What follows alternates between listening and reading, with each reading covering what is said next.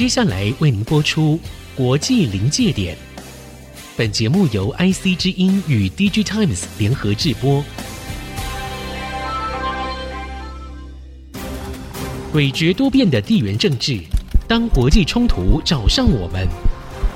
，DG Times 总编辑巫凌祥带您剖析科技产业，了解国际局势与世界观点。欢迎收听国际临界点。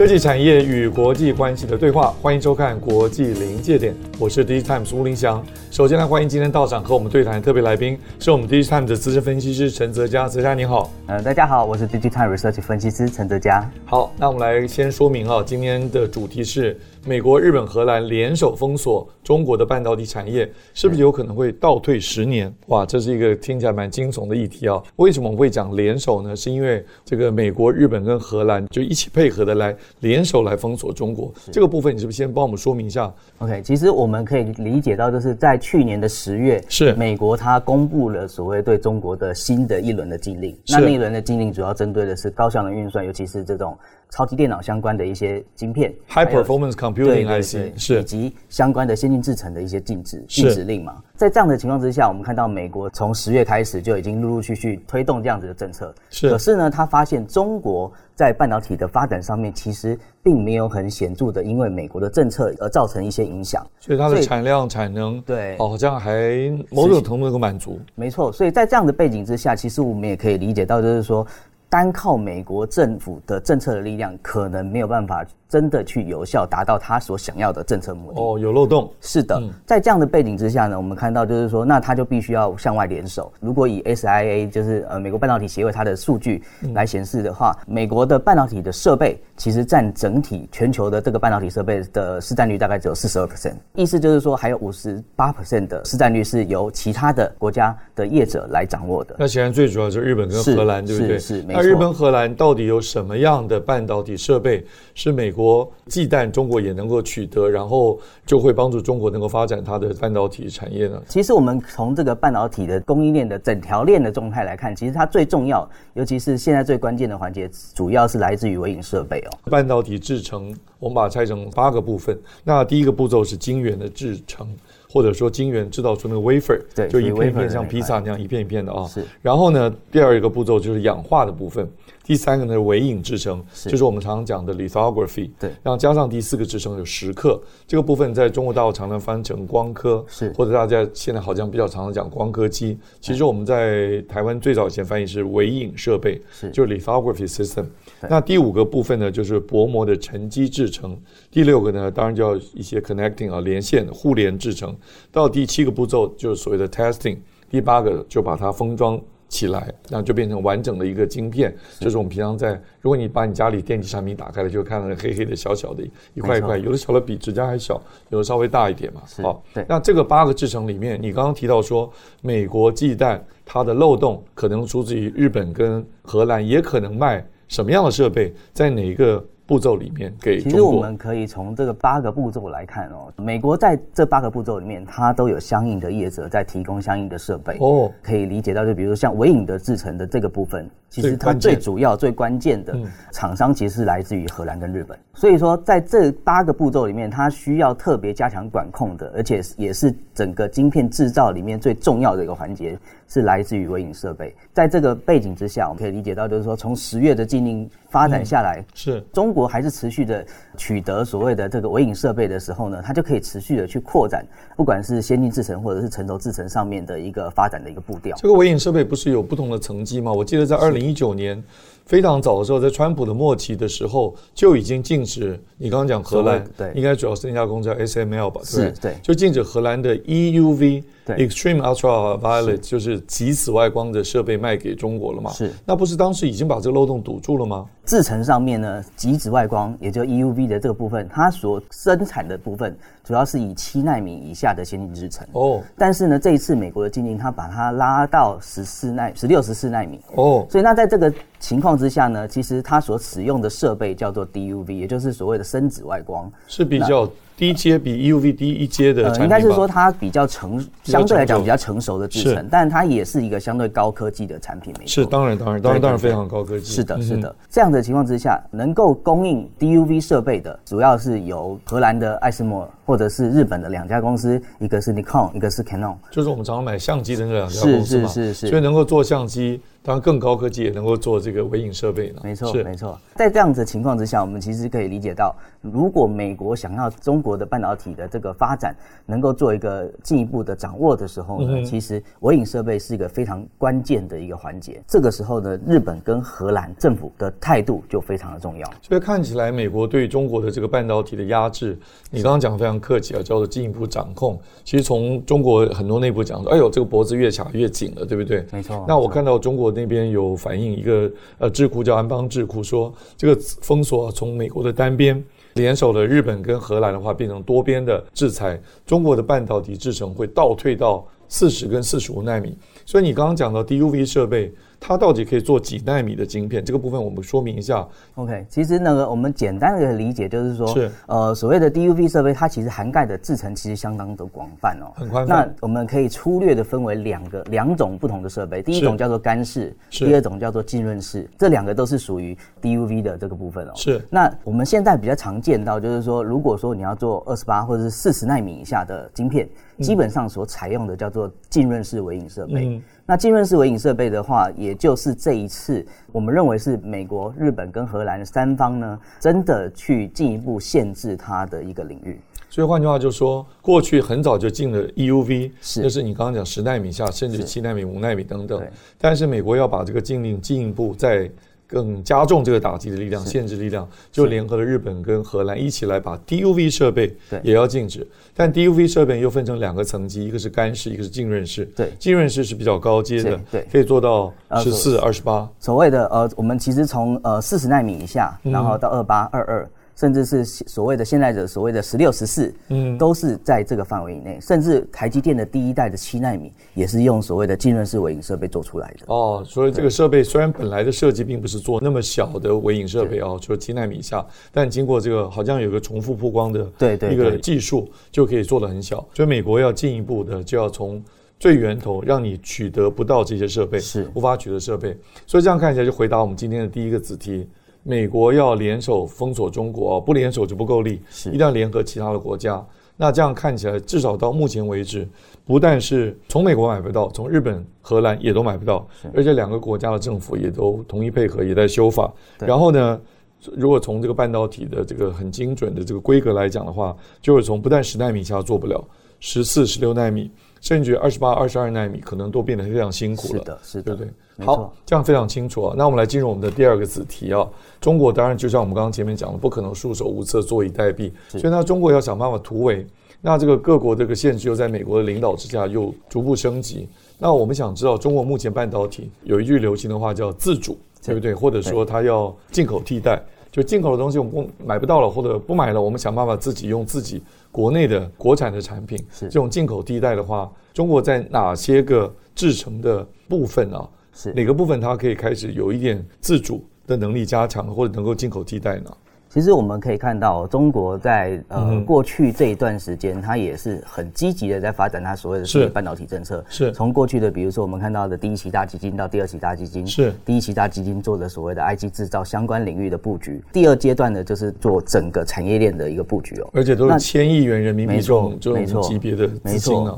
那在这样的背景之下，我们看到了它相当。大幅度的去挹注了所谓的半导体的材料跟设备相关的业者，是，所以我们也看到了一些，比如说北方华创啊，或者是说呃上海微电子、中微半导体等等这些业者开始崛起。那这些发展呢，相对来讲会是比较快的，所以我们可以理解到，就是说比如说。第三步骤的这个微影的这个部分，微影设备、呃、是呃这个部分，当然中国还是有点发展，只不过发展的进程没有像呃比如说艾斯摩或者是我们刚刚讲的两家日本业者这么样的先进，但至少它还是有一个所谓的九十纳米的微影的设备。我们可以这样讲吗？就是说中国大陆自己的，譬如说中微半导体，或者你刚刚讲到几家、呃、上上海微电子，上海微电子对对，上海微电子他们做的微影设备可以做到九十纳米，对，目前是可以做到九十纳米。那这个离现在最常用的四十五啊、五十、二十八还蛮远的。是是是，没错。也就是说，这就是为什么这一次美国、日本、荷兰它必须要联手去加强这一块的控制。最主要的原因就是因为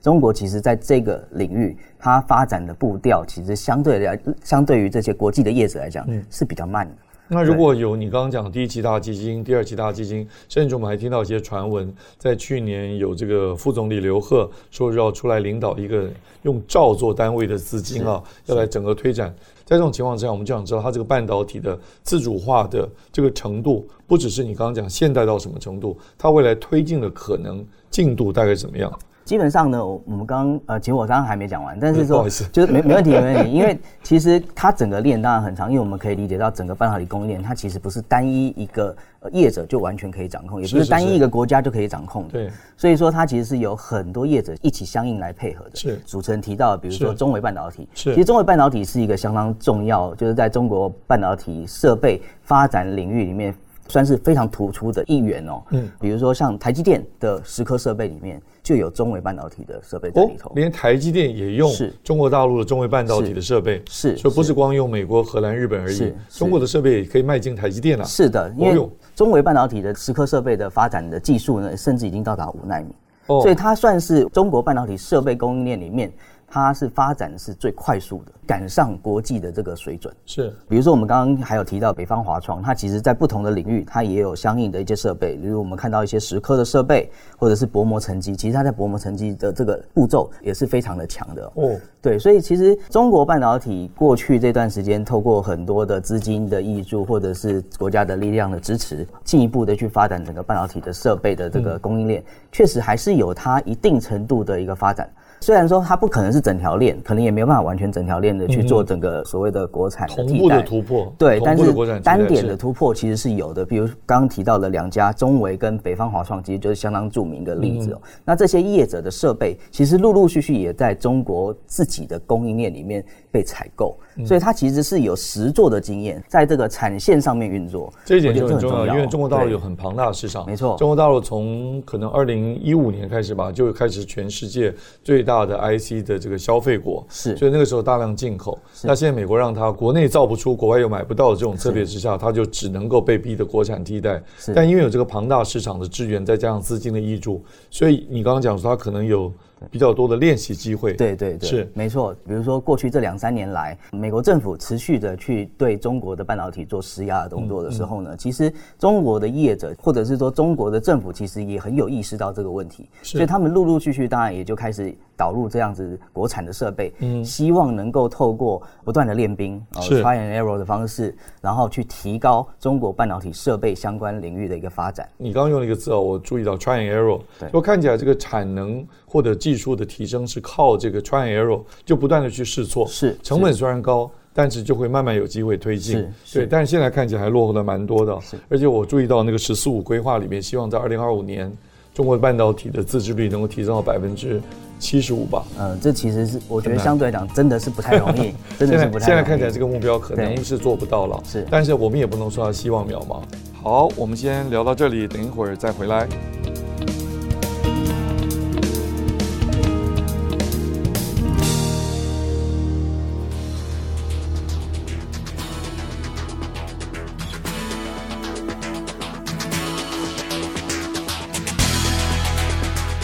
继续我们的节目啊，我们再把这个观点再拉回到台湾本土来看。中国想办法在各个半导体的产业链或者是产业网上有单点的突破，对不对？好像一锅开水，这边冒个小泡泡，那边冒个小泡泡。对啊，在这种情况之下，很重要的是，我们台湾会不会受到影响？台湾当然有像台积电这么优秀、世界一级的公司，但是我们有联电啊，我们有力积电啊，我们还有其他的做 memory 的世界先进啊。他们并不是做那十纳米以下，他们也做二十八纳米的、二十二纳米这个族群，或者甚至四十四十五纳米。所以常常有一种说法，就是中国大陆如果能够把这个成熟制程，譬如四十四十五纳米做到白菜价，就是它量非常大又非常非常便宜。这个也不是完全开玩笑，因为中国大陆过去在这个太阳能板、LED 这几个领域，它决定整个国家力量集中力量办大事，立刻就把这个价钱压得非常低呢。这对很多台商可能都是血泪教训。在这个情况之下，我们就想要问这个问题：中国如果转进到成熟制程，那台湾的半导体产业会受到什么影响？中国过去一直惯用的一个手法就是压低价格来抢市，嗯、这个策略当然也不是新闻了。那我们到底会不会面临一个比较严重的，就是台湾的工业会不会？碰到一个比较严重的一个一个一个冲击压力。冲击是。哦，但是实际上我们就我们的角度来看，或许真的还不需要那么担心。哦。最主要的原因是，第一个，在这个背景之下，尤其是地缘政治当道的情况之下，政治风险其实是高涨的。是。现在大家都在策略布局上面，或者是在投片的考量上面，开始去思考说，那如果说我是海外生产的产品，或者是说我的产品是要销往海外，那我是不是可以考虑在非中国的地区去生产呢？分散化了，对，分散化，也就是区域化去生产，或者是分散化的方式来去降低这个地缘政治所带来的影响。嗯、那这对于台厂来讲，就是一个很有利的一个局势。因为过去虽然说中国的业者他可以积极的透过低价来抢市，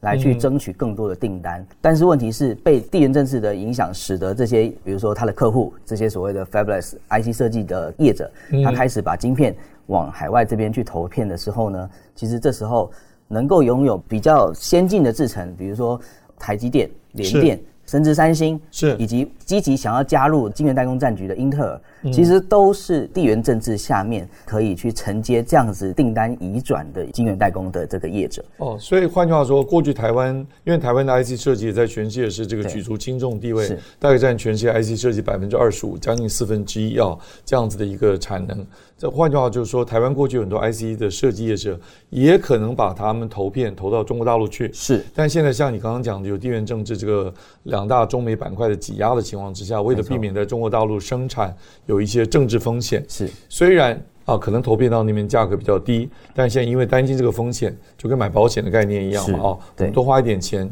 就改在台湾或者投片到三星，对，或者甚至投片到 Intel，对，那这样子的趋势就出现了。是的，那你估计像这样子的趋势啊？会不会继续更深化？因为 Intel 在美国也大举的，美国也给他各种补贴啊。那三星当然从来都不落人后嘛。是在美国就政府补贴，好，甚至还有日本，不要忘了，日本也把台积电邀请去了设厂。所以在这种情况之下，这种分散化或者说区域化的进程是不是会更进一步加深？因为这个如果加深的很深的话。台湾半导体产业受惠，中国以外的半导体产业其实也一样受惠，是所以台湾不是独惠台湾一家嘛？那当然是。其实我觉得这样的趋势是可以肯定的，因为我们认为在接下来的三到五年之内，地缘政治的因素对于整个半导体供应的影响应该是不会消退的。那其实我们可以理解到，就是中美这两大强权在呃，不管是地缘的上面，或者是政治上面，或是国际角力上面。他们的紧张的情势其实是不断的在加深的。是为什么美国在这两三年来会积极的针对中国的半导体去做压制？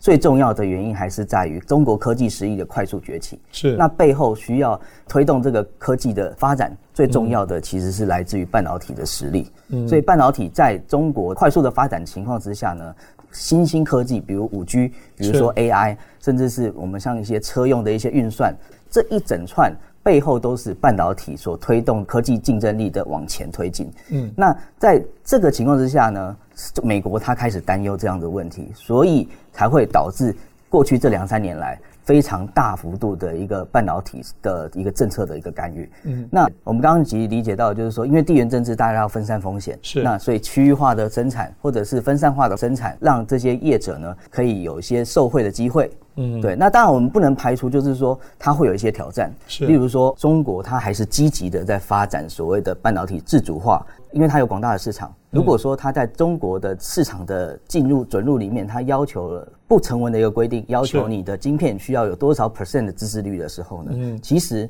这些如果想要进入东中国半导体市场的这些业者，他还是势必的需要呃在中国里面做一些布局。比如说 IC 设计，他就必须要把晶片投到当地的晶圆厂去生产，然后才可以销售到当地的市场里。你的意思就是说，中国大陆也可能用政策的影响，要求像台积电啊、联电啊，甚至三星啊、Intel 这些世界上能够制造晶片的 foundry 厂，就这些晶片厂到中国大陆去设厂。要求它一定要提供相当比例的给满足中国国内的市场。没错，那这个应该是针对到四十四十五或者是二十八二十二纳米，大概这个范围之内的晶片吧。没错，就是像中芯国际，它目前如果没办法去生产的这个领域，嗯、那或许未来就需要靠外商的业者在中国去做生产。这个部分，我想请你帮我特别确认一下，因为很多人都在讨论说，中芯到底现在能做到多少？去年还有一个谣言说它已经做到七纳米啊等等，但我们知道那成本可能很高。或者没有 EUV，没有 EUV 用 DUV，用 double patterning，用重复曝光，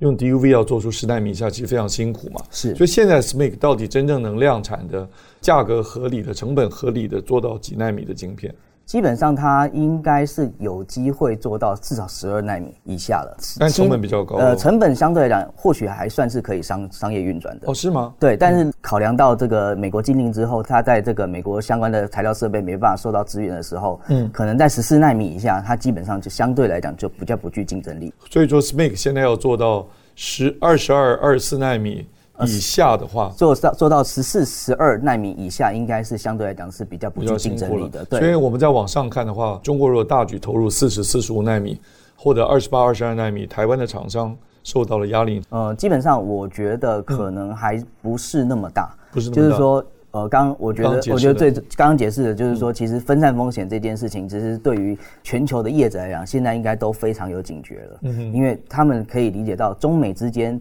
真的很难和解的情况之下，他必须要做进一步的去应应，所以投片生产的地点甚至也不局限在台湾了。哦，过去大家都是以台湾，或是说以。整个亚洲为作为半导体的生产的重心，或者是布局的重心，嗯，可是也陆陆续续因为这个地缘政治的影响，我们看到美国的布局，甚至去往欧洲，对，那有一些对对对对，或者是说往东南亚的话，就是新加坡或者是日本，嗯，所以我们看到的区域化生产，或者是说分散风险的趋势是确立的。它投片的方式当然就不局限于在台湾，嗯、当然也包含比如说日本，包含在新加坡，包含在美国，甚至是未来，呃，比如说台积电如果真的确立在欧洲设厂的时候，可能在欧洲的部分，它也有相应的一些投片的一个动作。所以回应到我们第三个子题的问题呢，当然就是虽然中国转进发展，台湾的半导体产业还不用那么担心了。是，好。非常感谢我们的观众跟听众朋友们收听跟收看啊！那你现在收看这个节目叫《国际临界点》，是由 DigiTimes 跟 IC 之音联合制播，每周二早上七点钟在 IC 之音 FM 九七点五播出。那同一天的晚上呢，在 YouTube 我们在上架。那如果你想要观看的话，不要忘了订阅，开启小铃铛。那我们下个星期同一时间再收看。本节目由 DigiTimes 电子时报与 IC 之音联合制播。